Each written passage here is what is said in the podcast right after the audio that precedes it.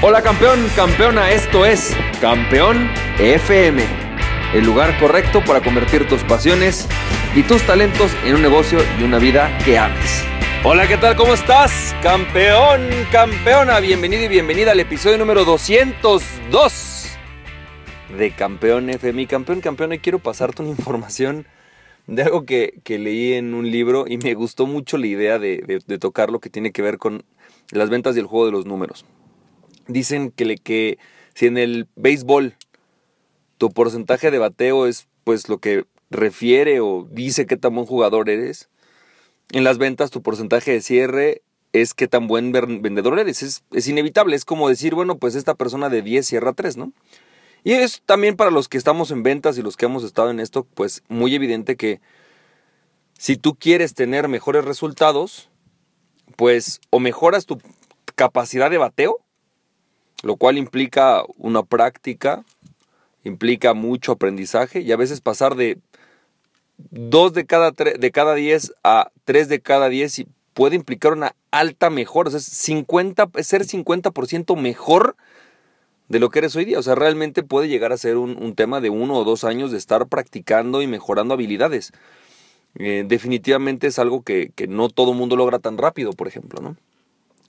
Pero entonces, si mejorar tu habilidad como vendedor es algo que toma tiempo, requiere cursos, requiere demasiado trabajo, que es algo que tienes que hacer, la realidad es que también la otra manera es aumentar tu, número de bateos, ¿no? O sea, cuántos juegos vas. Y explicaba este señor, este, este cuate, que existen, decía que, bueno, de acuerdo a las estadísticas, decía 48% de los vendedores admiten no estar en contacto con un nuevo, una nueva relación, un nuevo contacto cada semana.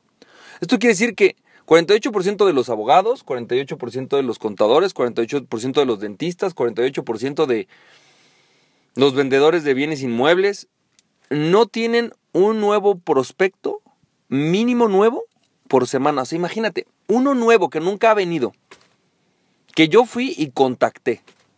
O sea, el 48% de la mitad no van a ir a contactar a una persona nueva que no tenían a la semana. Eh, o sea, uno nuevo a la semana es nada, es poquitito, es nada. Es agarrar y decirle a un amigo, preséntame un amigo tuyo, ¿no? Bueno, 48% de las personas admitieron no estarlo haciendo. Imagínate, no, es obvio que es imposible ir creciendo tu base de datos, es imposible ir creciendo tu base de prospectos, es imposible ir creciendo tus ventas si no tienes al menos una nueva persona a la que estés contactando por semana. Una. Y luego explicaba que de forma interesante, solamente el 2% de todos los vendedores, alrededor entre el 2 y el 7%, perdón, de todos los vendedores, logran hacer más allá de un cuarto contacto con la misma persona. Esto quiere decir que solo dos de cada, o sea, solo cuatro de cada 100, siete de cada 100, hablan por lo menos cuatro veces con su prospecto, oye, ¿cómo vas? Oye, ¿te fue bien? Oye, ¿necesitas algo? Oye, ¿qué más te hace falta? Oye, este, ya pudiste hacer la tarjeta. Oye, ¿no? O sea, todos estos contactos que son necesarios para poder cerrar al, contacto, solamente cuatro de, dos, perdón, entre 2 a 7% de cada 100, dependiendo de la industria, hacen este cuarto contacto.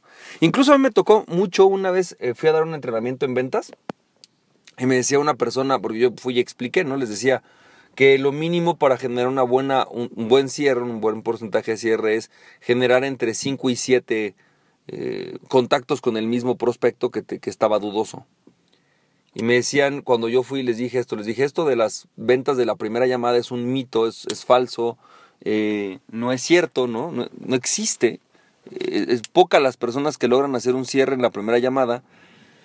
Luego, luego salió el supervisor de ventas, ¿no? bueno, el director de ventas y me dijo, no, no, no les digas eso, es que, este, no, no, no, aquí en esta industria funciona diferente, eh, aquí es totalmente distinto, aquí las llamadas, las ventas deben de ser de primer cierre, porque la realidad es que solamente, solamente puedes cerrar un gran porcentaje de tus ventas cuando contactas de forma continua a un prospecto interesado. Oye, ¿cómo vas? Oye, ¿qué necesitas? Oye, ¿vas bien?